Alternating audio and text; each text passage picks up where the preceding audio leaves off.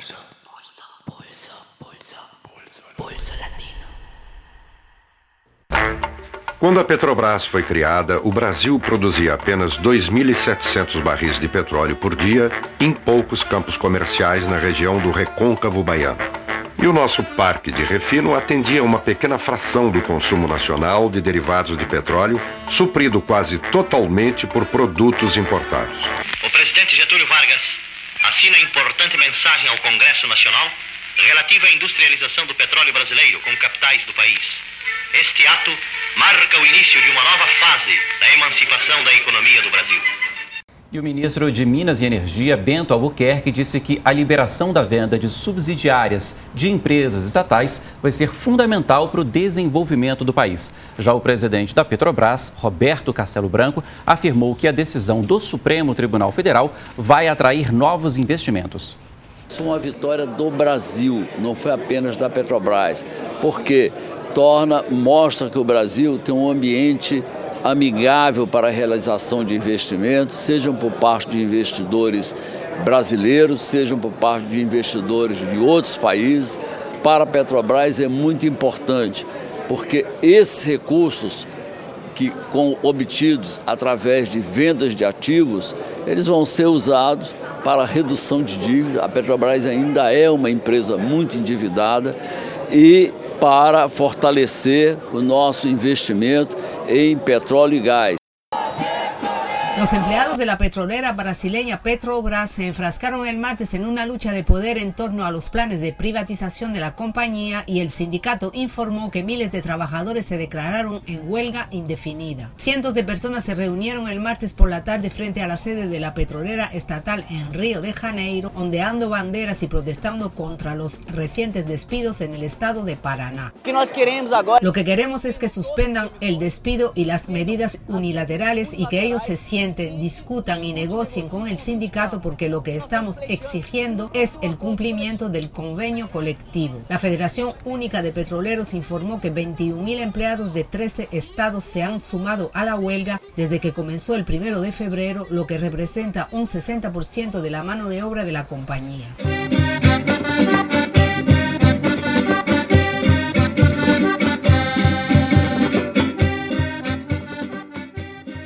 E começa agora mais um episódio do Pulso Latino, podcast com mais portunhol de toda a podosfera. Eu sou Cris Cavalcante, falando diretamente da Cidade do México, e venho apresentar para vocês nosso primeiro episódio bilíngue. Pois é, nossa iniciativa vem crescendo e vamos ganhando mais colaboradores por Nuestra América. No episódio de hoje, vamos abordar a questão do petróleo na América Latina a partir da greve nacional que ocorreu no Brasil durante o mês de fevereiro de 2020, na qual se denunciaram os projetos neoliberais do atual governo Bolsonaro.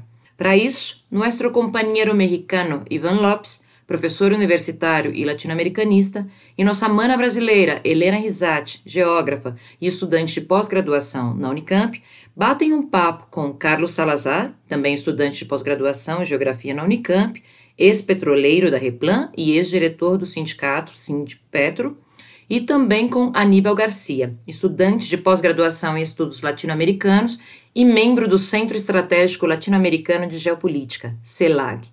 No episódio, eles tratam das transformações das políticas energéticas nos Estados Unidos e suas implicações na busca por renovar sua hegemonia na América Latina, posto que a região é estratégica tanto pelas suas reservas de petróleo como por se localizar nas principais rotas de comercialização.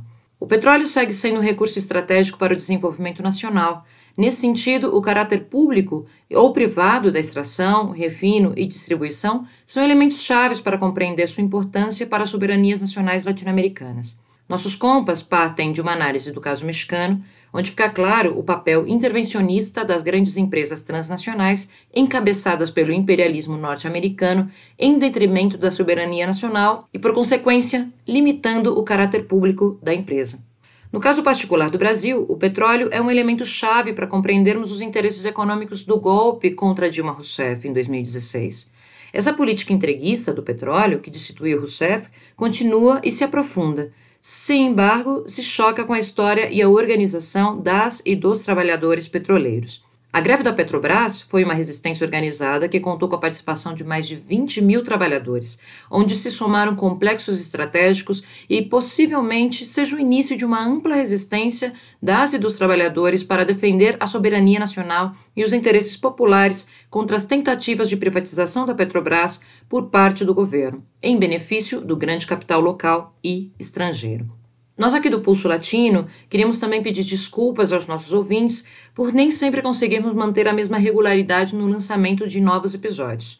Como vocês sabem, o projeto é uma iniciativa de ativistas e acadêmicos latino-americanistas, sem financiamento, então a continuidade do nosso projeto depende muito das condições de cada um de nós em equilibrar trabalho, atividades pessoais e ativismo. Mas o projeto segue firme e forte e contamos também com a colaboração de vocês para dar maior visibilidade a esse trabalho. Então, se você curte a nossa iniciativa, pode se inscrever no nosso canal do YouTube, curtir e compartilhar nas redes sociais e ajudar para que mais pessoas possam ter acesso a esse material que produzimos com muito carinho. É isso aí, gente. Fiquem com mais um episódio e até a próxima.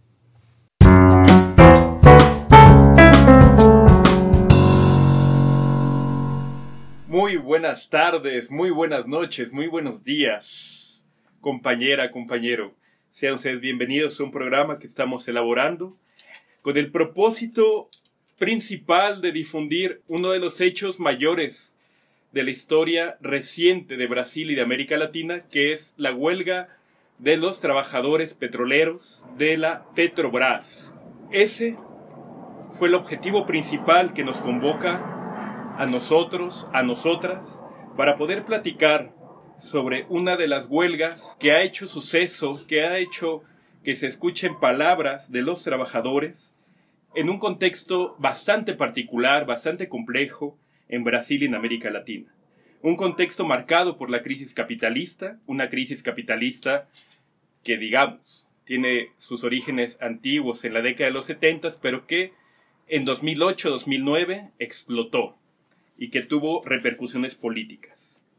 Una de ellas ha sido la pérdida de hegemonía por parte de los Estados Unidos hacia la región latinoamericana y hacia el mundo en su conjunto, llevando a que Estados Unidos tenga una nueva política imperialista que busque, por un lado, mantener su hegemonía a nivel mundial y por el otro, que busque materias primas, que son un elemento fundamental para poder sortear la crisis y por el otro competir con otras potencias económicas mundiales ascendentes. En ese sentido, la lucha de los trabajadores se vuelve un freno a esa política imperialista norteamericana y creemos que esta huelga en ese contexto se vuelve fundamental para Brasil, para América Latina en su conjunto. En ese sentido, vamos a hacer el día de hoy un diálogo con los compañeros allá en Brasil y un diálogo también con nosotros aquí en México sobre la industria petrolera, la importancia que ésta tiene para el desarrollo de nuestras naciones y también por la lucha de la soberanía nacional. En ese sentido, vamos a hacer una breve presentación de los compañeros y la compañera que nos acompañan en este programa suyo. Bom dia, boa tarde, boa noite. Esse Pulso Latino é voltado aí para o debate sobre as questões do petróleo, né? É todo baseado em cima de uma greve que está acontecendo na Petrobras, no Brasil. É, tentando resumir aí de maneira bem rápida a ideia que o Ivan passou aqui. Esse é um feito histórico muito importante para o momento que o Brasil e a América Latina vivem.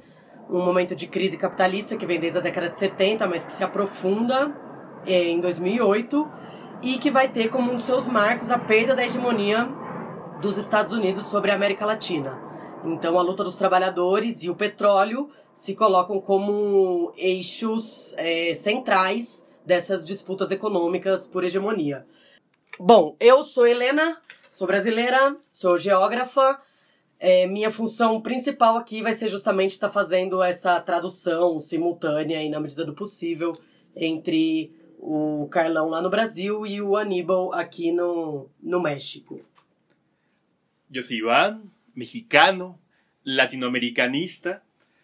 Eh, mi función en este espacio va a ser dialogar, generar estos puentes de diálogo con estas grandes experiencias que nos van a compartir los compañeros de Brasil y tratar de dialogar sobre las experiencias de México, particularmente con nuestro compañero Aníbal.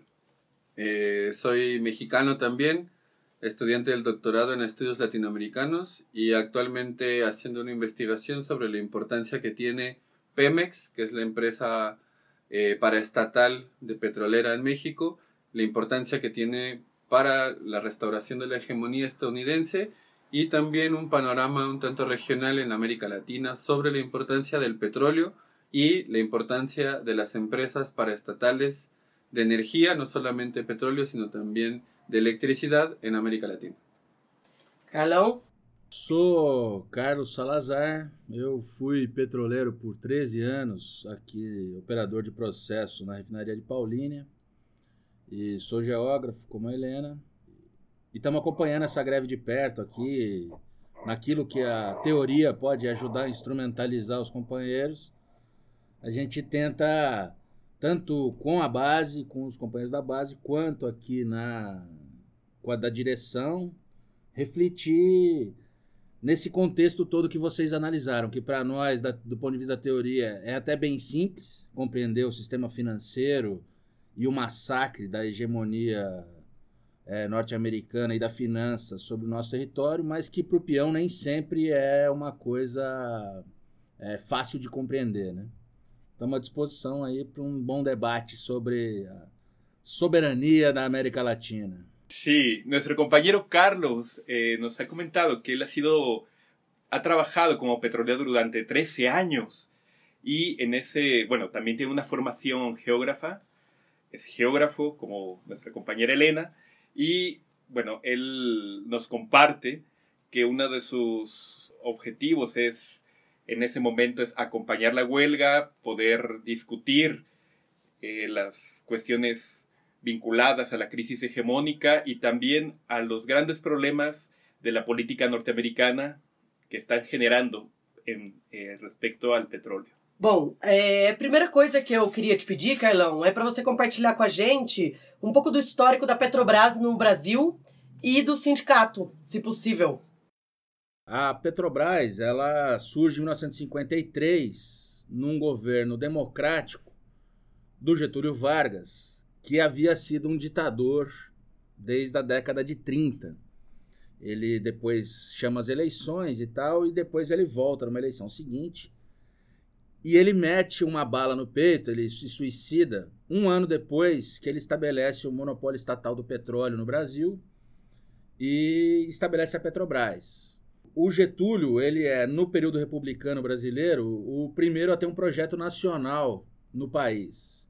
E o estabelecimento da Petrobras, ela, as coisas que hoje a gente lê na mídia falando favoráveis à privatização, a gente lê na mídia da época, lá da década de 50, é, a elite brasileira contrária a um projeto nacional relacionado ao petróleo. É impressionante como batem os argumentos e a, e a postura da elite brasileira na mídia brasileira. Né? E não à toa começa um processo de golpe contra o Getúlio e ele se suicida como um estratagema de, de, de manter as políticas, de permitir que as políticas nacionalistas que ele estabeleceu ficassem. De 53 para cá, a gente tem, 10 anos depois, o golpe militar, que é um massacre político, moral para o Brasil, mas do ponto de vista da soberania energética, o gradiente que o Getúlio inaugurou lá atrás continua um processo de expansão nas décadas de final da década de 60 e 70 até o choque do petróleo. Quando a Petrobras, que era uma importadora de, de, de, de petróleo, produtora de derivados no território nacional, passa a ser também uma exploradora e uma prospectadora de petróleo. E ali, na década de 70, no auge da crise do petróleo, por contraditório que possa ser, né, o, a dificuldade da Petrobras em importar petróleo viabilizou os investimentos no oceano, de, de, de, pesquisa de petróleo no oceano, que é a maior parte do nosso petróleo brasileiro, ele é oceânico. E a Petrobras virou esse monstro, né, no bom sentido, essa, essa gigante que vai do poço ao posto, como a gente fala aqui. Vai desde a capacidade de achar o óleo retirar, transportá-lo, refiná-lo, transportar novamente os derivados e distribuí-lo para cada município brasileiro, por exemplo. É famoso o fato de haver uma agência do Correio, um Banco do Brasil e um posto BR, mesmo nos municípios menos estruturados economicamente. Né? E, e, de lá para cá, na década de 90, tem o, começa o processo de privatização ainda no governo Collor. É, muitas greves acontecem, né? É importante dizer aqui, esse sindicato, já que você perguntou, Helena, a gente vai amarrando. Esse sindicato aqui, que é o sindicato Campinas, né? O Sindipetro Campinas, é, ele organiza a greve de 83. E a ditadura militar acaba em 85. Os petroleiros ajudam, é um processo duríssimo, né? A demissão de mais de 800 funcionários. Mas isso ajuda a bater o último prego do caixão da ditadura. E, e é já no bojo da formação da CUT, da formação do PT, esse sindicato que formou os primeiros quadros que é, contribuíram junto com os metalúrgicos e bancários, sobretudo, na formação da CUT e do PT em 1979, 78 e, e, e 80. E bom, aí vem o governo Fernando Henrique, o governo Collor. Ele começa a privatizar subsidiárias da Petrobras.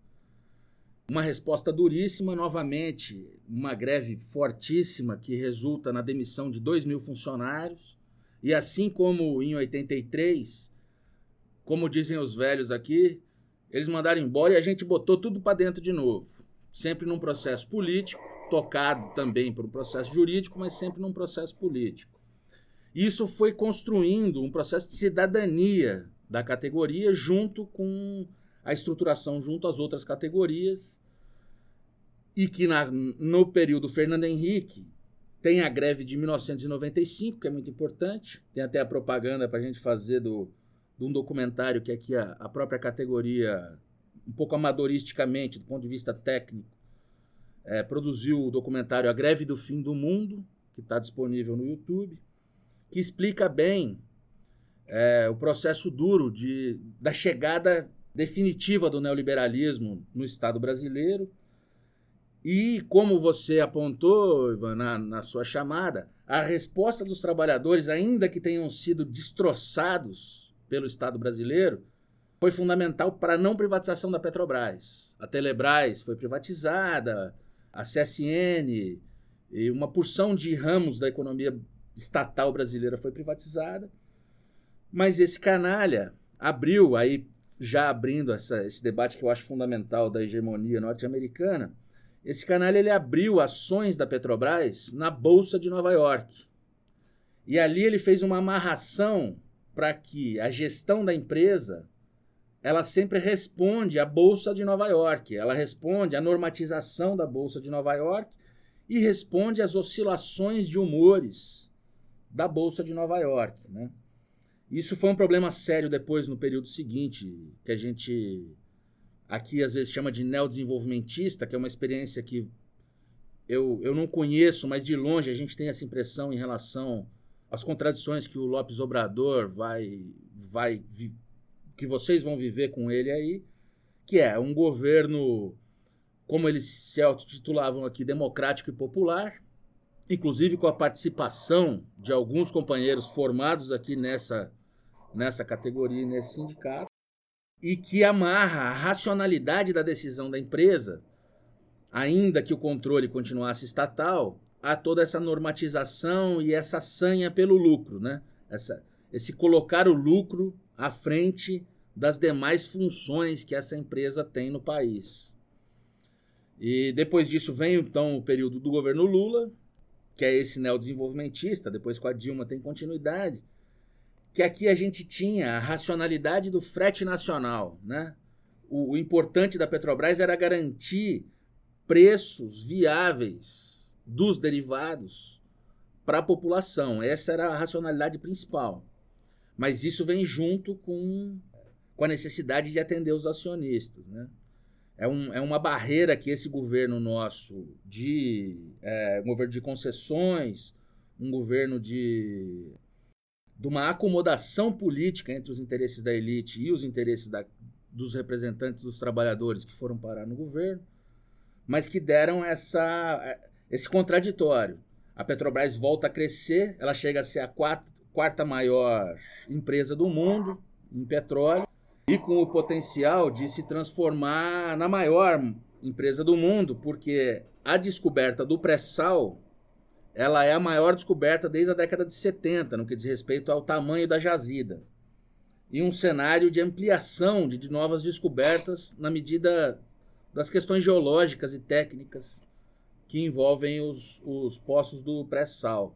Então a Petrobras, ela tem, ela que é essa empresa do poço ao posto, ela teria uma Venezuela, uma Arábia Saudita de petróleo para como lastro, 200 milhões de brasileiros, 210 milhões de brasileiros, como um mercado consumidor que garante a outra ponta da cadeia, e a ampla capacidade de refino e de transformação que essa empresa constituiu ao longo desses 66 anos de existência.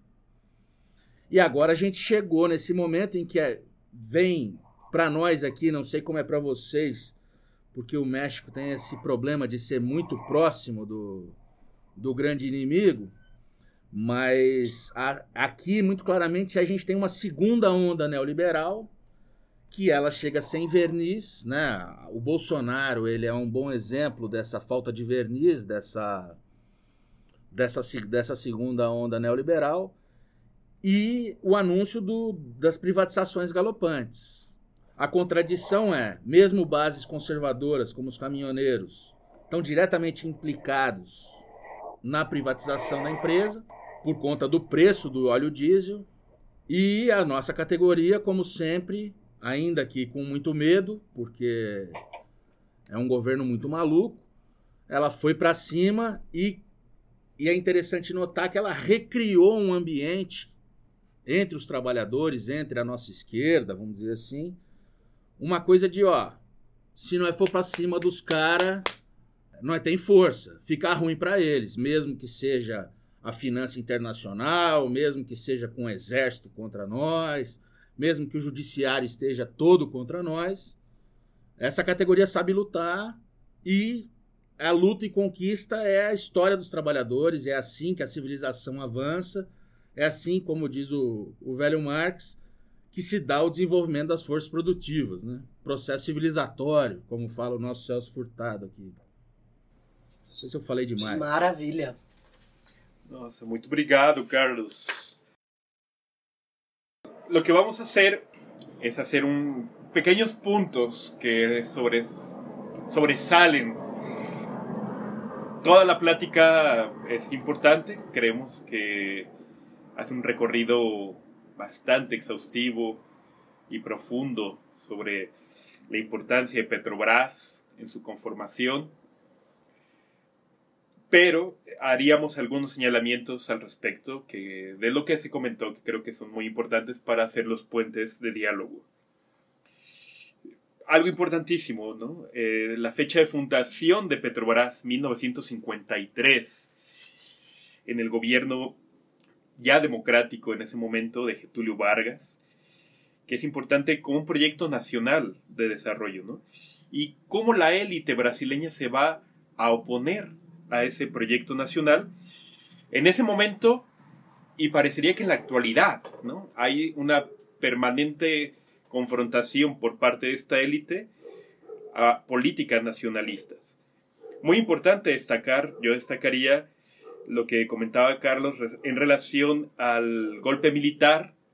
En ese contexto del golpe militar y la crisis del petróleo de la década de los 70, vamos a tener eh, la paradoja, la aparente paradoja, contradicción de que generó una mayor inversión que logró generar un crecimiento del petróleo y también una cadena de distribución nacional en el contexto del proyecto autoritario desarrollista de la dictadura. Y en ese contexto vamos a tener la lucha de los trabajadores en contra de la dictadura, que eso creo que es muy importante. Esta, eh, huelga de 1983 que nos comentabas, Carlos. Es muy importante lo que nos comentabas, ¿no? Cómo la caída de la dictadura no fue para nada una cuestión solamente negociada, sino por el contrario, fue una caída resultado de las luchas de los trabajadores, como en este caso, eh, ejemplificado con la huelga del 83. Y después vamos a encontrar que en la década de los 90 se viene este proceso paradójico también. Por un lado, vamos a tener gobiernos democráticos, pero con políticas económicas neoliberales, que se ejemplifica en el caso de Brasil con Color de Melo y con Fernando Enrique Cardoso, que van a tener una política que de alguna manera van a ir sometiendo a la, a la gran empresa petrolera estatal a la lógica del mercado internacional, ¿no? Esta, esto que nos comentabas, como Fernando Enrique Cardoso generó toda una arquitectura financiera vinculada al gran proyecto del capital financiero norteamericano, es uno de los grandes temas, ¿no? E incluso que está de fondo en los problemas de la privatización. Por otro lado, un nuevo periodo que se va a abrir con, en la década a inicio del milenio, a partir del gobierno de Lula da Silva, en donde se va a tener un cambio de políticas económicas que algunos han caracterizado, como tú lo has señalado, como neodesarrollistas, donde si bien se mantiene la parte pública de la empresa, una de sus características va a ser la importancia de la ganancia ante todo, como lo señalabas, ¿no? La ganancia, el lucro sobre la lógica social de la empresa. Y bueno, a pesar de eso, se tenía también una política de conciliación. En ese sentido, era garantizar precios racionables para la población y se da el gran descubrimiento del presal, como uno de los momentos fundantes donde Petrobras da un salto cualitativo como una de las grandes empresas mundiales, ya lo era, pero ahí se confirma, se corrobora la importancia de Petrobras como una de las grandes empresas que eso es algo que va a caracterizar a nuestros países latinoamericanos, ¿no? De las grandes empresas que vamos a tener en América Latina van a ser empresas paraestatales y petroleras. Pero bueno, eso yo creo que Aníbal nos puede hablar un poco más de ese, de ese carácter, ¿no? No sé si continuamos con... Sí, mí sí. Con Aníbal, dando es también la, importancia del petróleo para América Latina, de ese recurso fundamental para el desarrollo capitalista, pero también que incluso, como se ha demostrado, puede ser para un desarrollo nacional de los países latinoamericanos. Entonces, bueno, pues escuchemos ahorita a Aníbal para dar ese intercambio de voces y poder profundizar y entrar al diálogo latinoamericano. Bueno, algo de lo que había dicho hace rato el compañero es eh, la forma en la cual las empresas eh, paraestatales de petróleo, sobre todo en América Latina, eh, habrían logrado, habían logrado unir toda la cadena productiva, desde la exploración de los pozos petroleros, en un momento en el cual la región en conjunto no tenía ni la capacidad científica ni tecnológica para hacerlo. Y a partir de ahí eh, lograr empezar con la exploración, pasar a hacer eh, la extracción del hidrocarburo de la nada prácticamente. El primer, eh, la primera empresa paraestatal que se hace es en Argentina a principios del siglo XX y de ahí pasar de la exploración a la explotación al transporte y toda la logística que implica el transporte a nivel nacional, pero también a nivel de la imbricación con las rutas petroleras a nivel internacional. Y eh, por último, la venta tanto de gasolinas, no solamente de la gasolina que se usa para eh, automóviles, sino también las gasolinas que se usan para aviones, como los que escuchamos constantemente. y eh, también los derivados del petróleo, que son también los fertilizantes. Cosa que casi no se habla. Eh, la importancia que tienen los fertilizantes a partir de la producción petrolera es sumamente importante porque a partir de ahí los países latinoamericanos podrían lograr una soberanía alimentaria. en un momento actual eh, en el cual el cambio climático va a delinear las formas en las cuales la agricultura va a modificarse. Y también los aceites, aceites que son eh, por lo regular eh, más usados en la industria y sobre todo en algunos países en donde tiene mayor peso la manufactura, todos los procesos de la manufactura eh, industriales necesitan aceites y eso es de suma importancia. Entonces el, el petróleo no solamente es una mercancía, no solamente es un recurso natural considerado estratégico, sino también eh, materialmente el petróleo nos ha dado a nosotros y a nosotras en la historia del siglo XIX, sobre todo con el siglo XX, eh, una posibilidad de vida en la cual nosotros podemos tener tecnología y ciencia avanzada a un nivel que antes no se había visto. Esa es una de las principales características que tiene el petróleo, característica material, más allá de la importancia de ser un recurso natural estratégico. Por otro lado, eh, la conformación de lo que ya habíamos eh, hablado un poquito sobre estas empresas productivas, bueno, empresas paraestatales, han sido uno de los grandes retos para los propios países latinoamericanos, pero también ha sido un peligro para Estados Unidos. Eh, sobre todo en concreto, hablando específicamente de Pemex. Investigadores acá en México, por ejemplo, el que le ha dado más seguimiento es John Sachs Fernández a todo el entramado que hay detrás para privatizar a petróleos mexicanos, a Pemex. Y eh, él lo reduce en cinco pasos. Son cinco pasos que delineó el Banco Mundial desde la década de los 80, eh, década de crisis para América Latina, y él saca esta conclusión de los cinco pasos a partir de las líneas o directrices que saca el Banco Mundial en lo que se denominan cartas de política por rama. Esta, eh, la rama hace alusión a las ramas de la economía en México y los cinco pasos son el primero, permitir contratos de riesgo para la exploración y desarrollo petrolero. Segundo, permitir que exista inversión extranjera mayoritaria en la petroquímica, proceso que se hizo en México a partir de los 80, pero con mucho más vigor en la década de los 90. Tercero, dividir a Pemex, a Petróleos Mexicanos, en una empresa separada y en competencia entre sí.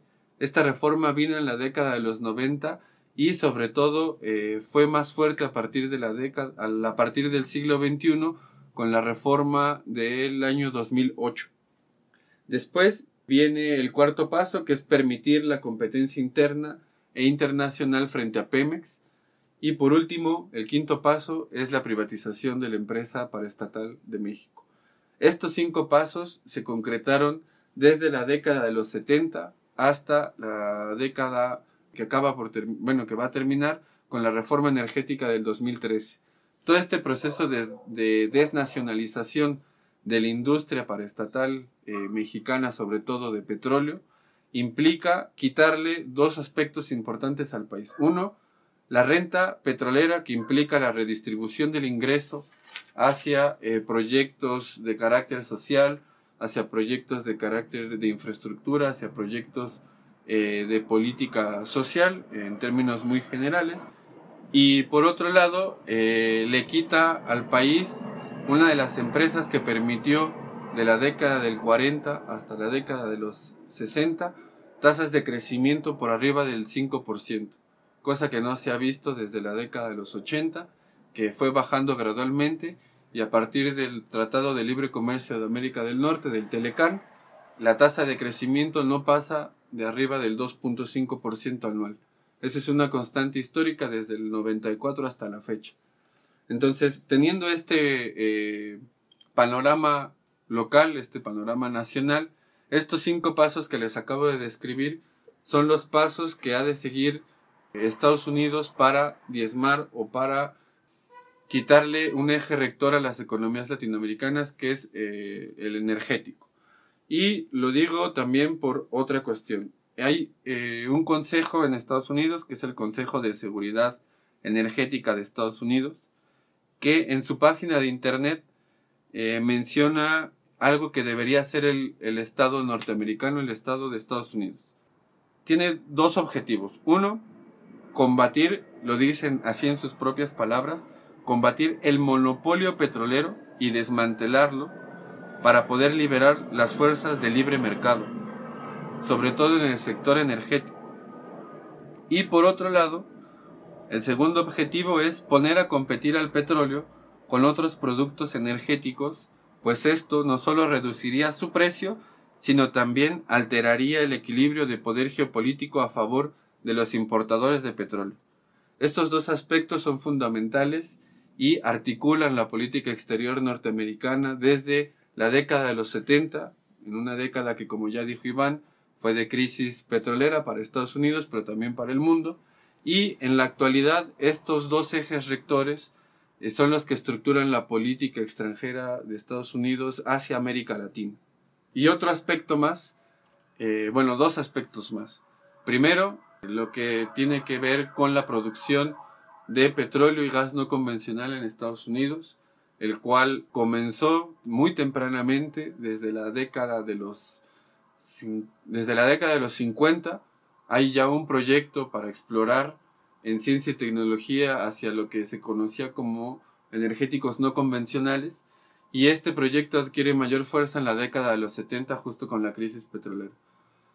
Y justo con esta cuestión de las paradojas o de las contradicciones del capitalismo, justo en la crisis del 2008, mucho, mucha de la inversión de capital se empieza a ir hacia el sector energético y en específico hacia el sector de eh, la producción de petróleo y gas no convencional. A partir del 2008 y en tendencia creciente hasta el año 2019, Estados Unidos eh, ha aumentado su producción de petróleo y gas no convencional de una manera que no tiene precedentes. Esta producción le ha permitido eh, que delinee toda una serie de objetivos a nivel de relación exterior y a nivel geopolítico de reordenamiento de las relaciones internacionales con el objetivo de mostrarse o ponerse en el mundo como una potencia energética mundial y a partir de ello modificar toda la correlación de fuerzas internacional. Cosa no menor eh, si consideramos además que a pesar de que está en crisis la economía estadounidense, una larga crisis desde la década de los 70, sigue teniendo uno de los, una de las inversiones más fuertes en el terreno militar. Eh, ningún país se compara con la inversión que hace tanto en ciencia y tecnología y la inversión que destina a todo el complejo militar e industrial en Estados Unidos. Dos aspectos que lo van a posicionar, según su perspectiva, como eh, uno de los países potencia energética. Y el segundo aspecto va ligado al anterior, que es una estrategia que delineó a partir del 2012. Esta estrategia se, se llama Conectando a las Américas 2022 y la fecha no es nada casual desde el año pasado, desde 2019, se tienen ya reportes de la declinación de la producción eh, petrolera y de gas no convencional en Estados Unidos. Y esta declinación va a seguir hacia va a seguir declinando, va a seguir hacia abajo y se prevé que entre el 2020 y 2021 la tasa de crecimiento eh, del petróleo y del gas no convencional sea la baja. Por lo tanto, eh, de nuevo va a demandar mayores importaciones de petróleo sobre todo para poderla transformar en gasolinas y en aceites y en derivados del petróleo. ¿Y de dónde va a obtener este petróleo? Tiene por lo menos dos grandes posibilidades. Una, aquellos depósitos de petróleo cercanos, que básicamente son México, Venezuela, Argentina y Brasil. Y la otra, que es la de Medio Oriente. No por algo hay una política de Estados Unidos de eh, limitar a aquellos países productores en Medio Oriente que son aquellos que tuvieron las denominadas revoluciones de colores, Libia, Egipto, Siria, Marruecos, y por otro lado, la política que tiene ya larga data contra el gobierno iraní, contra el Estado iraní. Y además la política que tiene contra Rusia y la construcción de un gasoducto que permitiría a Rusia seguirle vendiendo gas a la Unión Europea. La estrategia de Estados Unidos nunca ha sido solamente una, sino ha sido controlar la producción a nivel mundial, controlar los precios, que es algo importante, eh, en el sentido de que es un recurso estratégico y un recurso que está también financiarizado. Y por otro lado, controlar las rutas. Y en esto de las rutas es donde se incluye América Latina. La ruta más importante de petróleo del mundo es la que pasa por el estrecho de Hormuz, eh, que sale de todos los países petroleros de, del Medio Oriente, baja por África y hace una escala en Brasil para subir después al Caribe y llegar por último a Estados Unidos. Estas dos escalas, tanto en Brasil como en el Caribe, los ponen en una situación de geopolítica internacional que trasciende más allá de las políticas nacionales o de las políticas regionales energéticas en América Latina. Entonces, esta estrategia de conexión americana 2022 lo que pretende es ir conectando a América Latina, ya sea por tierra o por mar, por tierra a partir de gasoductos, por mar a partir de estas grandes naves, de estas grandes, eh, de estos grandes navíos que lo que están haciendo es eh, a partir de desarrollo tecnológico congelar el gas natural y mandarlo a las nuevas construcciones de gas natural licuado que se están planeando construir en América Latina. En México este plan ya avanzó, hay una conexión eh, a partir de gasoductos que vienen de los gasoductos de Estados Unidos, bajan del norte al centro y de ahí se van a conectar hacia los países del Triángulo Norte de Centroamérica, sobre todo con Guatemala, con El Salvador y con Honduras.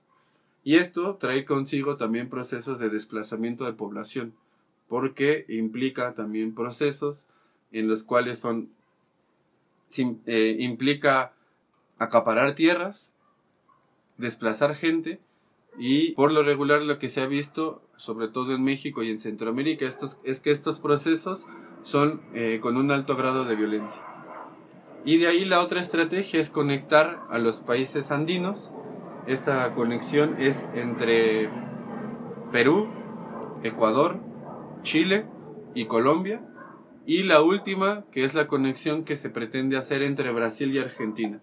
Y estos dos procesos empezaron con los gobiernos de Temer siguieron ahora con Bolsonaro y en el caso de Argentina comenzó con el gobierno de Macri. Entonces, visto así en un plano regional, adquiere mucho mayor sentido todas estas eh, políticas en contra de los gobiernos progresistas de América Latina para modificar su sistema político hacia gobiernos neoliberales, hacia gobiernos que tienen una cercanía en materia de seguridad y en materia económica con Estados Unidos. En el caso concreto de Brasil, desde que estaba Dilma, se sabe que eh, la CNA, que es una institución estadounidense que se encarga de hacer inteligencia, filtró eh, a Petrobras para saber cómo estaba toda la estructura de Petrobras, pero también sobre todo saber las reservas del presal, que como se había mencionado hace un momento, esto iba a catapultar a Brasil y también a, Petrobras como una empresa de carácter internacional una empresa eh, que iba a tener la posibilidad de extracción de hidrocarburo por más de una década. Y eh, esto derivó también en conflictos entre Estados Unidos y Brasil. Pero no se quedó ahí, avanzó hacia el golpe de Estado contra Dilma con la imposición de un gobierno como el de Temer y con la imposición de un gobierno como el actual de eh, Jair Bolsonaro que ha incentivado toda una serie de concesiones y de privatizaciones que tienen como modelo la reforma energética de México. Y la tienen como modelo porque los asesores que hicieron la reforma energética en México son gente eh, vinculada al capital financiero internacional que específicamente su objetivo es delinear estas políticas de privatización, estas políticas de seccionar a las empresas productivas y a partir de seccionar que todas las empresas extranjeras, sobre todo las empresas petroleras estadounidenses, logren entrar con mucha mayor facilidad a un sector considerado estratégico. Y se acompaña también con otra estrategia que tiene Estados Unidos, que es mejorar el clima de inversiones en los países latinoamericanos. ¿Cómo se mejora este clima de inversiones? Con reformas judiciales, con reformas a eh, las leyes de inversión, con reformas a abrir eh, ciertas, ciertos sectores de la economía eh, nacional, de las economías latinoamericanas, para que a partir de ahí el capital, sobre todo estadounidense, tenga las posibilidades de competir frente a otras empresas de carácter internacional, sobre todo empresas europeas y eh, con mayor importancia en Argentina y en Brasil las empresas chinas.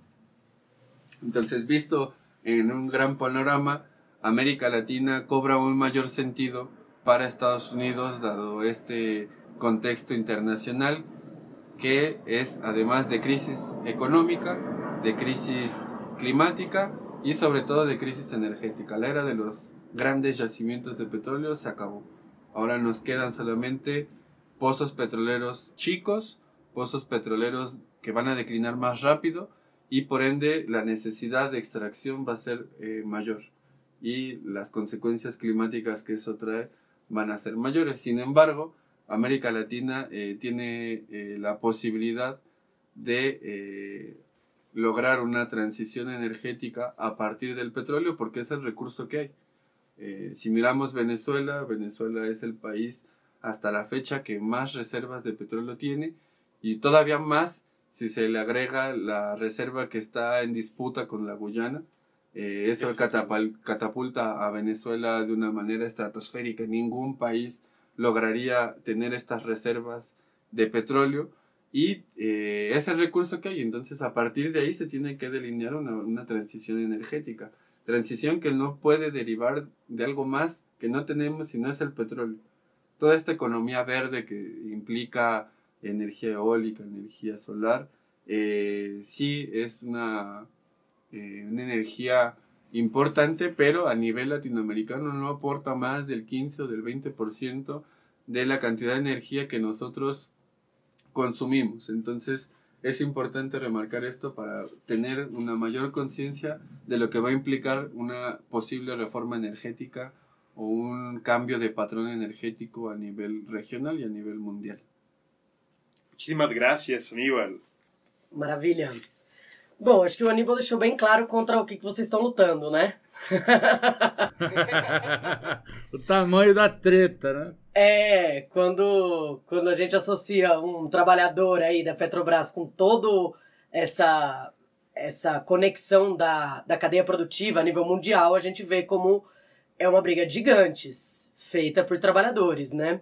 Então, bom, resumindo bem rapidamente aí em português mais ou menos o que o o Aníbal falou, e já pedindo desculpa por todas as falhas que, que serão feitas nessa tradução, eu acho que de princípio ele lembra os três grandes pontos importantes do petróleo, que é não só a produção de gasolina e diesel, né, no caso aí dos, dos caminhões e tudo mais, mas também a produção de fertilizantes, né? Então, conectando aí a possibilidade da, de desenvolver a soberania alimentar da América Latina, né, que poderia vir por essa política do petróleo, e isso associado aos câmbios climáticos que a gente está passando ainda ganha um, uma centralidade ainda maior. E o terceiro elemento, que são os óleos, né, o que ele chama de azeite, são os óleos, que são básico para a manufatura industrial, né, em todas as suas as suas manufaturas, em todas as suas possibilidades. É, então ele vai indicar como o petróleo é não só um recurso natural estratégico, mas também uma possibilidade de avançar na tecnologia e na ciência. Elemento básico para que a gente encontre, inclusive, as estratégias de saída da dependência do petróleo, né? Então, acho que ele faz essa conexão. E aí ele vai demonstrar, a partir do Pemex, que seria a Petrobras do Brasil, é, as estratégias que o Banco Mundial organizou, cinco passos que o Banco Mundial indica para o processo de privatização que isso vem aí na década de 1980, na carta de política por ramos, por áreas, é, eu entenderia. Então, basicamente, eu não vou conseguir retomar exatamente os cinco pontos, na verdade só me faltou dois, mas basicamente ele vai indicar é, que é para tem que se permitir contratos de risco para exploração é, e desenvolvimento do, do petróleo, que até onde eu entendo, que é o que eu vou perguntar pro Carlão agora, é da onde surge, inclusive, essa, essa greve atual, né?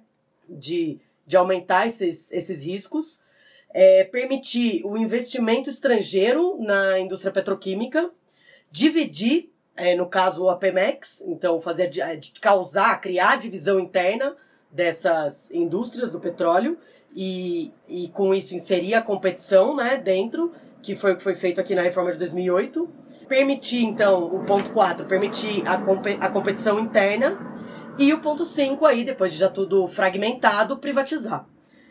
É, então, esse processo de desnacionalização aqui no México, ele vai se dar nessa reforma de 2008 e depois na reforma de 2013, né? Se, se finalizaria essa grande, essa grande política de desnacionalização. Então, com isso, aí a partir da NAFTA, que é como a gente chama a Telecam, que se dá em 1994, é, todo aquele grande crescimento econômico que o petróleo permitiu entre a década de 40 e 60, que foi de uma taxa de 5% ao ano, nunca mais passou de 2,5% ao ano. Então, demonstrando a centralidade dessa indústria para é, as taxas de crescimento.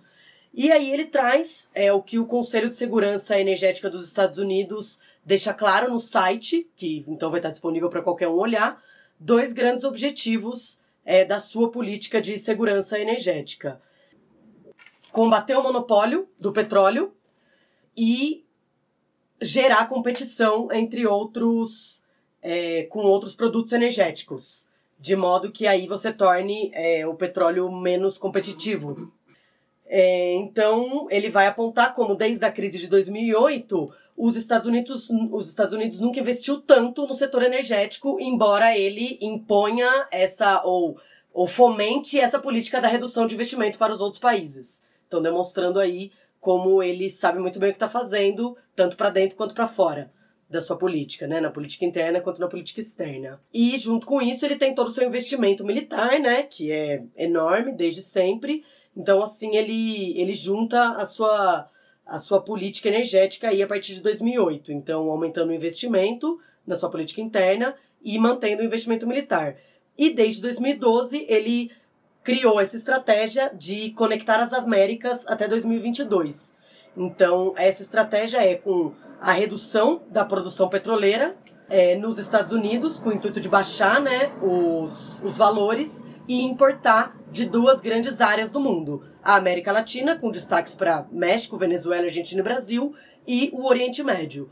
E aí ele relata com isso como essa estratégia dos Estados Unidos vai vir então de um controle da produção, um controle dos preços e um controle das rotas. E aí se encontra principalmente a chave do, da América Latina, porque a grande rota do petróleo conecta o Oriente Médio, né, o, o Golfo Pérsico, o Brasil, o Caribe, até chegar nos Estados Unidos.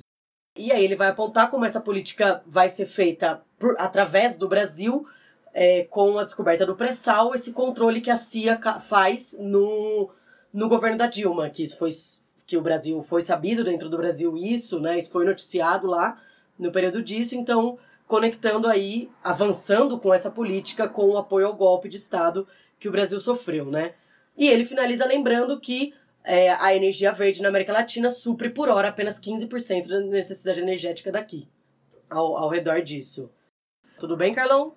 Quer fazer algum adendo aí de alguma coisa que o, que o Aníbal falou?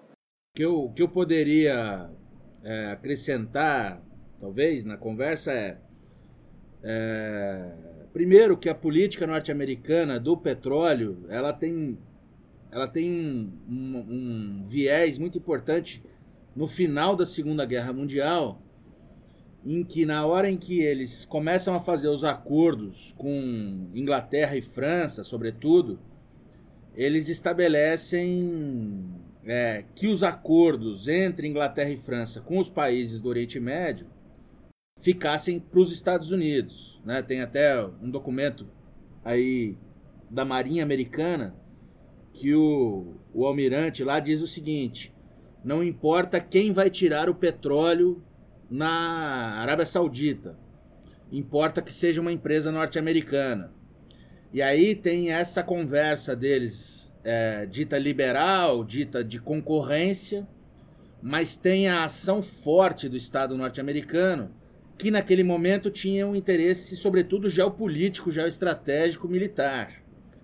Mas que ao longo do século XX, é, parece até ter invertido um pouco a balança, que é a guerra e a extração de petróleo são fontes de acumulação da economia norte-americana e essa promiscuidade entre as empresas norte-americanas e, e o Estado norte-americano.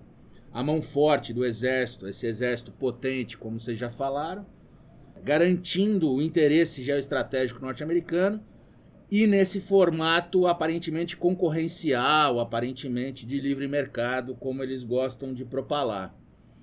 Além disso, é importante dizer, eu acho que todo o desenvolvimento urbano industrial ele está associado primeiro à atividade do, do carvão mineral, né, que, que permitiu a, a, produção das primeiras máquinas lá na, na Europa, e os Estados Unidos liderando o processo da segunda revolução industrial, e que o petróleo ele não só é combustível disso, como ele também é insumo produtivo. E toda a nossa sociedade urbana industrial ela está alicerçada no petróleo, né? A construção civil, a cadeia metalúrgica e a, a o petróleo é, é, é, são as nossas cidades asfaltadas, é a nossa capacidade logística de trazer recursos de muito longe e de levar as produções para muito longe, facilitando, permitindo as concentrações urbano-industriais. E que então é, é, é, fácil a gente ver os grandes importadores de petróleo é que tem as, as tais democracias ocidentais mais bem constituídas, direitos civis mais bem constituídos, enquanto os grandes produtores e exportadores de petróleo têm sociedades com IDH baixo, por exemplo, têm sociedades com uma grande diferença de classes, os direitos civis, todo o processo liberal, a sociedade liberal, urbana industrial, não chega a essas nações que são exportadoras de petróleo. A Venezuela é o nosso exemplo próximo aqui, a Nigéria é um outro grande exemplo, e aí a gente pode ir lá para o Oriente Médio e aí abunda. É Arábia Saudita, Líbia, é, Síria, Líbano, Todo mundo lá tem uma casta muito rica, exportadora, e uma população que está sempre ali no limiar da miséria, está no limiar de, um, de, uma imposição política muito canalha. E... Então, interromper esse projeto, interromper esses processos nacionais latino-americanos, no nosso caso aqui, de uma sociedade que detém a tecnologia e a capacidade econômica de refinar petróleo e de, e de distribuí-lo está diretamente associada a todo o desenvolvimento, como a geografia ensina a gente, né, Lele? As famílias de técnicas. As técnicas se dão em famílias. E aí tem essa associação direta entre as cadeias produtivas metalúrgica, construção civil, e aí isso que vai sendo associado à mineração, à produção de aço, e que vai conformando um, um, uma economia de serviços forte, robusta, amarrada, como são as economias hegemônicas importadoras de petróleo e fabricadoras de guerra onde tem petróleo. Maravilha, Carlão. Até, até deu, deu espaço para Milton Santos aí já, né? acho que vamos dar continuidade então? Sim, a gente, sim, sim, eu acho que é importante porque tipo um fazendo uma pequena resumo né, do da fala o que a gente pode ter uma ideia é que o projeto norte-americano é a conexão à América.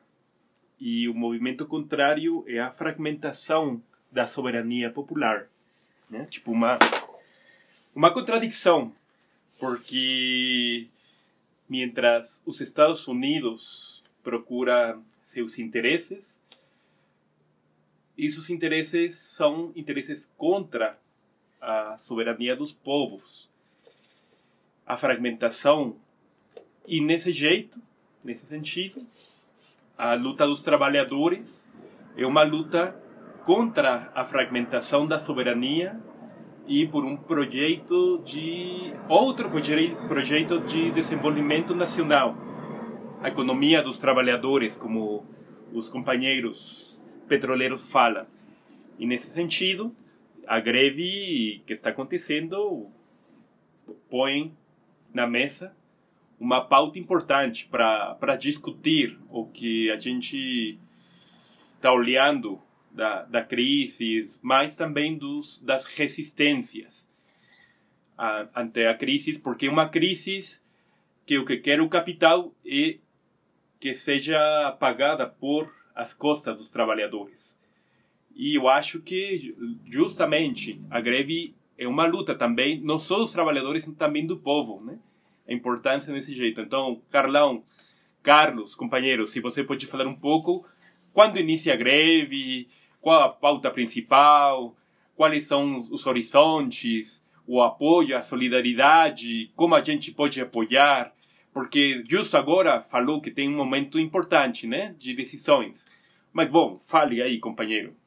É, o ponto é exatamente esse. Você tocou no, no, na, no veio, como a gente fala aqui, que é essa, essa briga, como a Helena começou a, a falar, essa briga é uma briga direta com a hegemonia da finança, né? Porque também parece aqui para nós que de alguma maneira os Estados Unidos já nem são propriamente, não são propriamente os interesses dos nacionais norte-americanos que estão sendo preservados nesse, nesse tipo de estratégia, mas sobretudo do interesse do capital norte-americano que está associado aos capitais europeus e da, dos capitais, dos capitalistas brasileiros que são ponta de lança desse, desse golpe é, que deram aqui na presidenta Dilma então essa briga é uma briga que ela transcende a categoria.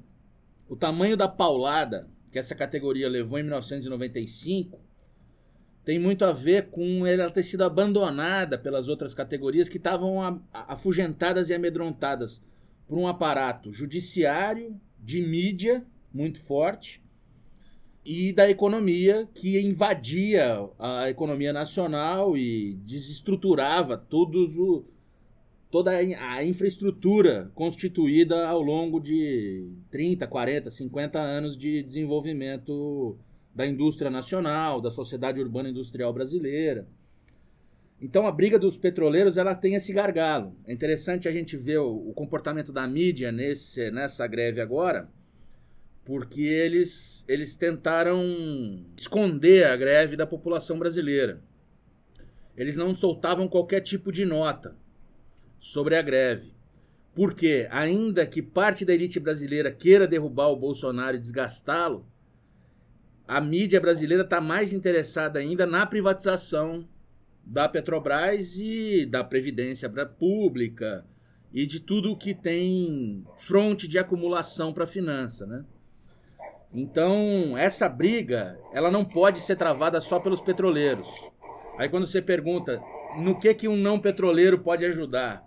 é exatamente nessa comunicação quente, como fala a geografia, nessa comunicação, porque na hora que estourou, que aí a mídia foi obrigada a começar a, a cobrir, ou estrategicamente decidiu cobrir, é, isso foi um impacto muito grande na psique coletiva da categoria, porque ele, o ataque ele é muito canalha, ele é, ele é afugentador, ele é amedrontador, ele é é, potente na capacidade vertical de, de produzir uma narrativa, mas os outros 15 dias a gente tinha uma porção de companheiros que iam, vocês próprios mandaram aqui áudios para a gente é, dar fogo na categoria, da gente divulgar isso. E, e, e no caso, ouvindo vocês dizer muito claramente assim, a saída não é só nacional, mas como latino-americana. É fundamental que os trabalhadores de todas as nações estejam minimamente articulados, pelo menos em espírito, para gente enfrentar esse monstro, para gente ter capacidade de, de ir para cima dos caras. Então, esse recuo estratégico também, que a categoria faz agora, é, tem essa finalidade. Sair da greve ainda com gasolina, ainda com bala para poder dar outros tiros ainda esse ano, porque a gente já tem o anúncio da venda de oito refinarias é, ainda esse ano. E, eu, e como eu estava dizendo, né, o refino ele é o que garante a soberania a cidadania de um povo. Os países que têm cidadania, que têm IDH bom, têm refino. E a venda de, das, de todas as refinarias, são 11 refinarias que estão em greve, tem oito anunciadas para venda. Então, essa briga é uma briga muito grande. Então, a gente precisa tirar a categoria antes dela ficar totalmente esmigalhada, porque psicologicamente o pessoal já está muito abalado, porque já cortou o olerite dos caras, já cortou o plano de saúde, já cortou. Já começaram as, a, os anúncios de demissão, e isso, quem é mais mole fraqueja, e a gente entende os companheiros que fraquejam, porque eles precisam vir junto conosco. Só que é fundamental que a sociedade brasileira abrace a causa. É fundamental que os trabalhadores compreendam. Aí é interessante, é, é, é esse ano a gente inovou e fez uma venda de gás ao preço justo, ao preço nacional. Porque o gás brasileiro hoje, ele está girando na cotação do gás europeu, o gás de cozinha brasileiro. Então vê se tem cabimento um brasileiro pagar o preço da cotação do gás de cozinha europeu para poder tanto enriquecer os acionistas da empresa quanto é, permitir a importação de derivados por particulares aqui no Brasil não faz sentido cobrar do povo brasileiro, não faz sentido nacional, né? Cobrar do povo brasileiro um enriquecimento de acionistas. E a população devagar foi compreendendo isso e o apoio veio vindo, né? Os nossos atos foram cada vez mais fortes nas, nos lugares. As categorias que estão tão, tão ferradas na mão desse governo foram apoiando. E é importante agora que os petroleiros saiam da casinha e vamos para a rua, vamos para os lugares, chamar todo mundo à luta, chamar todo mundo a uma organização maior para não permitir essa venda indiscriminada.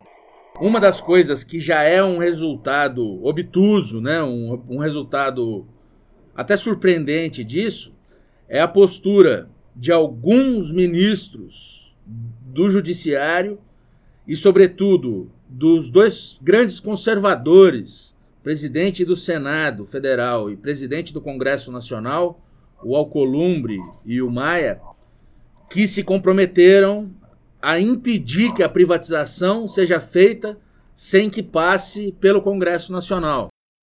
Então, assim, é um desgaste do Executivo Federal que já anunciou que pretende vender tudo, inclusive o Palácio do Planalto, o Palácio da Alvorada. Isso é um discurso que o nosso ministro da Economia fez nos Estados Unidos.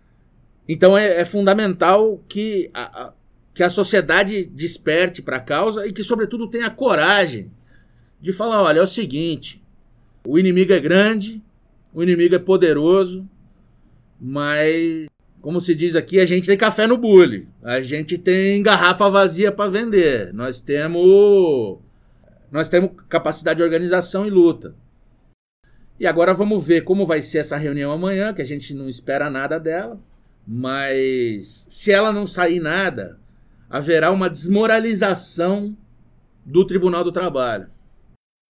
Os petroleiros demonstram para a sociedade brasileira e para o próprio judiciário a plena disposição de negociação, porque, como a gente chegou já a dizer, eu acho, a intenção do, do, né, a gente chegou a, a, construir um documento junto ao Ministério Público no começo dessa greve, em que a gente tinha um plano de trabalhar durante a greve, só que a gente condicionava que os derivados iam, iam ser vendidos a custos nacionais.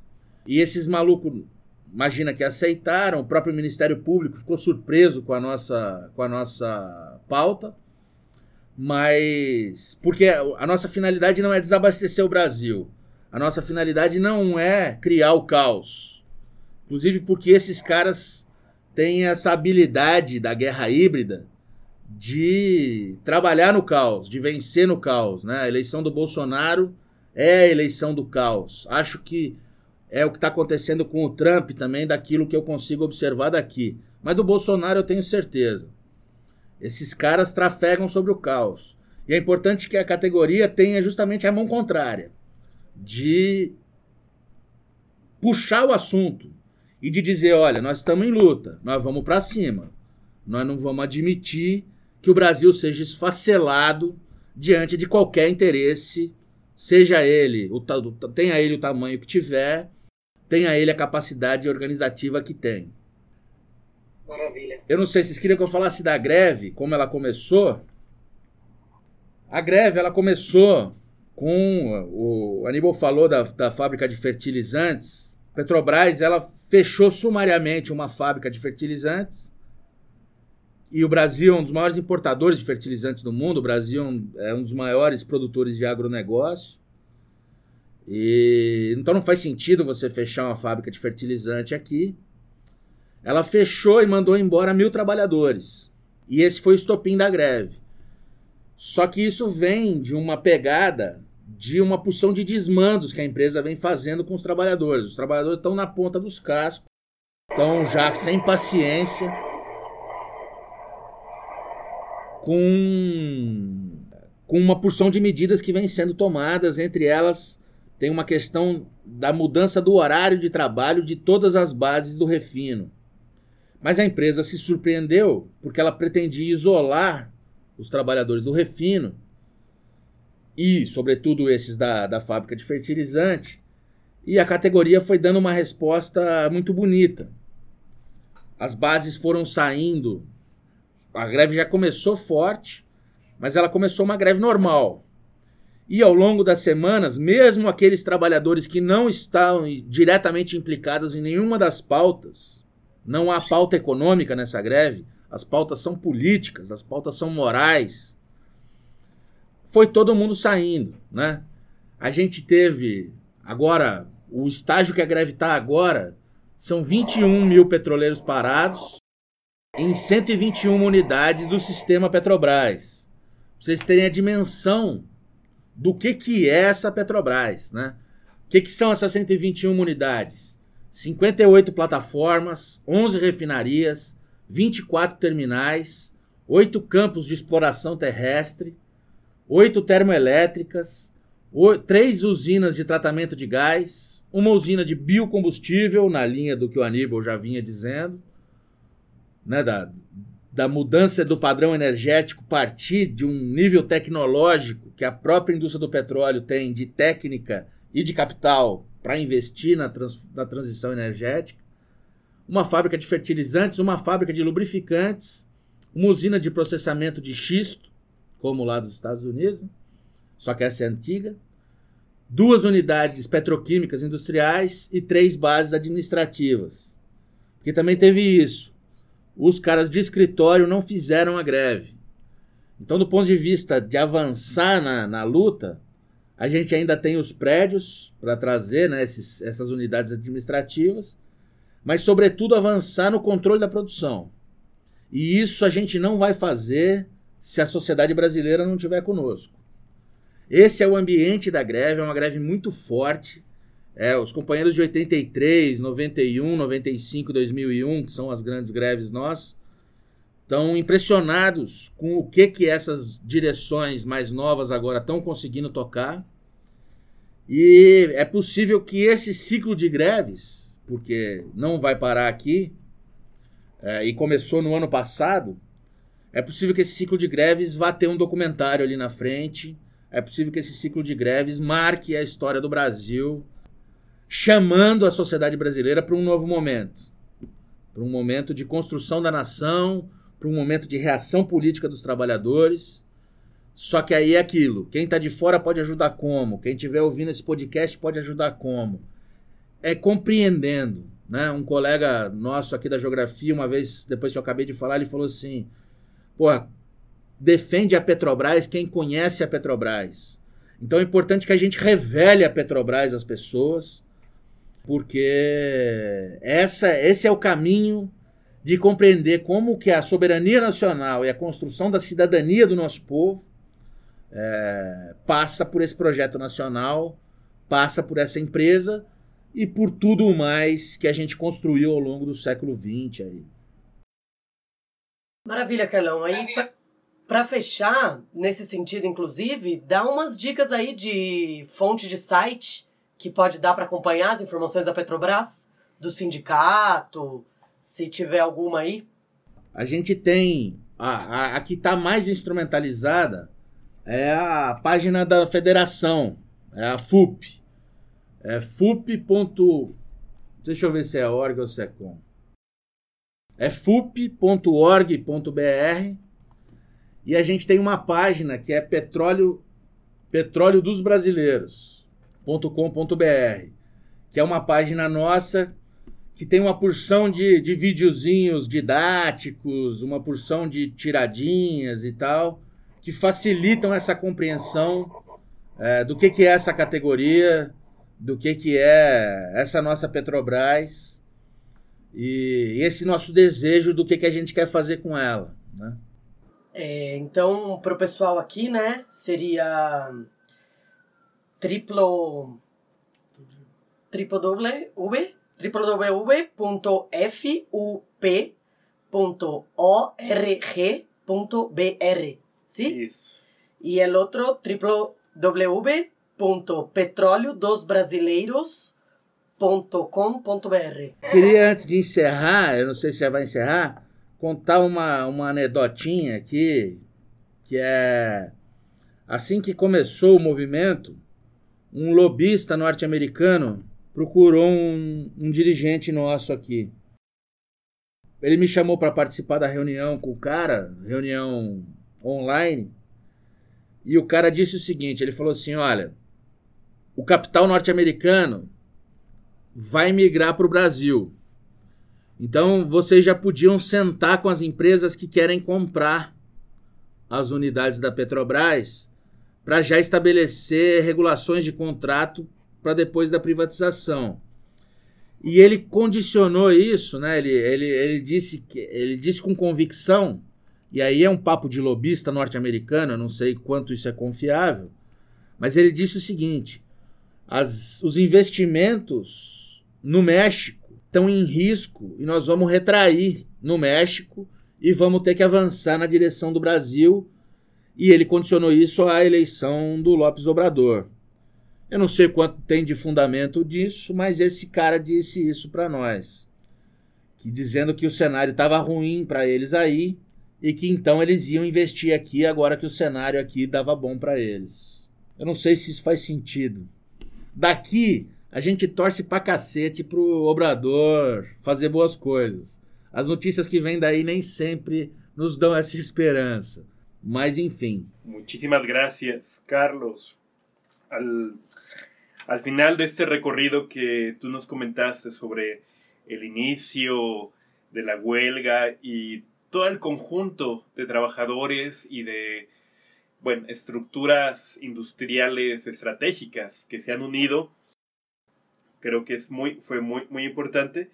Y sobre todo el sentido que señalas, es un ciclo de luchas, ahora se presentan como huelgas, posiblemente va a haber un momento de reflexión, de reorganización del propio movimiento para poder ampliarse, poder fortalecerse y en ese sentido envolver a un conjunto mayor de trabajadores, trabajadoras y tener pautas comunes. Y efectivamente lo que comentas es muy importante. Comprender la importancia de Petrobras es una de las mejores maneras de solidarizarse, conocer la historia de nuestros pueblos, conocer la lucha de los trabajadores, la lucha del pueblo por defender sus recursos. No es de ahora, ha sido una constante en la historia de nuestros países y efectivamente es también la construcción de una ciudadanía, una ciudadanía que pueda defender lo que ha sido logros históricos de conquistas. Y bueno, tú nos has facilitado algunos sites para acercarnos, aproximarnos, pero también, efectivamente, eh, creo que dentro de la lógica capitalista, la unión de los pueblos no existe. Los pueblos tienen que hacer sus propias luchas de unidad, sus propias pautas, sus propias consignas y saber que la defensa del petróleo en México y en Brasil es la defensa de América Latina contra un proyecto de hegemonía norteamericano y contra un proyecto que busca la fragmentación de la gran patria latinoamericana, la patria grande de nuestra América, como diría José Martí.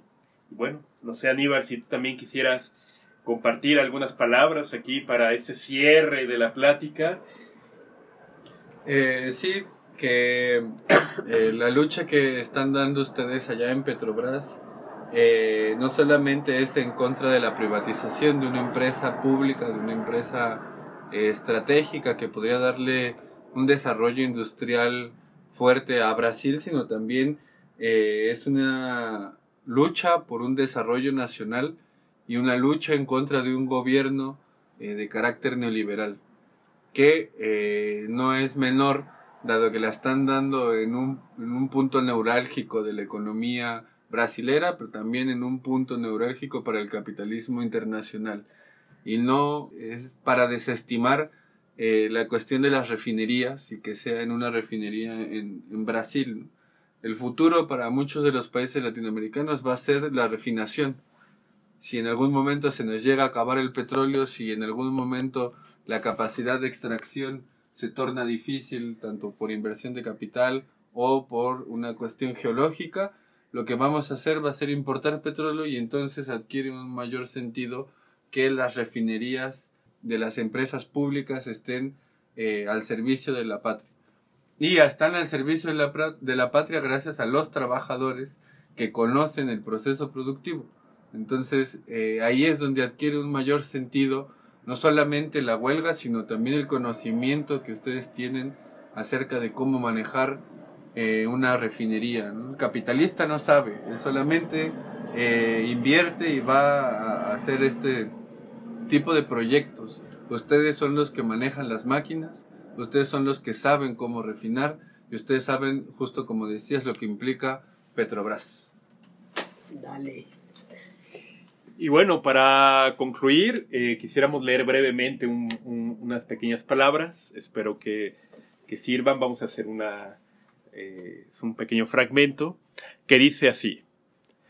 Y la lucha sigue. De un lado, los acaparadores de tierras, los ladrones de montes y aguas, los que todo lo monopolizan, desde el ganado hasta el petróleo. Y del otro, los campesinos despojados de sus heredades, la gran multitud de los que tienen agravios o injusticias que vengar, los que han sido robados en su jornal o en sus intereses, los que fueron arrojados de sus campos y de sus chozas por la codicia del gran Señor y que quieren recobrar lo que es suyo, tener un pedazo de tierra que les permita trabajar y vivir, como hombres libres, sin capataz y sin amo, sin humillaciones y sin miserias. Esas palabras son del general Emiliano Zapata, general en jefe del Ejército Libertador del Sur, y como decimos nosotros, tierra y libertad, porque la tierra es petróleo y la libertad se lucha por ella. Bueno, traduciéndolo, a luta segue. De um lado, os ladrões de montes e águas e terras, eh, os que tudo monopolizam, desde o gado até o petróleo, e do outro, os campesinos desalojados de suas heranças, da grande multiplicidade das suas, dos seus sofrimentos e injustiças, que vêm ser roubados é, os seus interesses, que foram removidos do campo e das suas casas por condição do grande senhor, e que querem recobrar, retomar o que é seu, ter um pedaço de terra que os permita trabalhar e viver como homens livres, sem capataz, sem amo, sem humilhações e sem miséria. Emiliano Zapata. Bien, Carlos, pues muchísimas gracias. Gracias. Gracias, gracias. Un abrazo solidario desde México. Eh, para nosotros es muy importante tener una voz que conozca en vivo lo que está aconteciendo. Efectivamente, son ciclos y poder acompañar ese ciclo, tener tu perspectiva, nos ayuda a nosotros muchísimo, como pueblos que somos, a solidarizarnos, compartir nuestras historias. Y bueno, también queremos agradecer a Aníbal. Super gracias. Super gracias ahí por toda la, la presencia, la reflexión latinoamericanista, siempre necesaria, y dialogar con la experiencia de México. Muito obrigado, valeu, Carlão. Muito obrigado, gente. Muito obrigado mesmo. E assim, a existência dessa entrevista e a possível publicação daquele texto, Helena, já deram ânimo aqui para a categoria. Vocês já estão contribuindo. Muito obrigado. Vamos junto. Viva o povo latino-americano. Viva! beleza, beleza.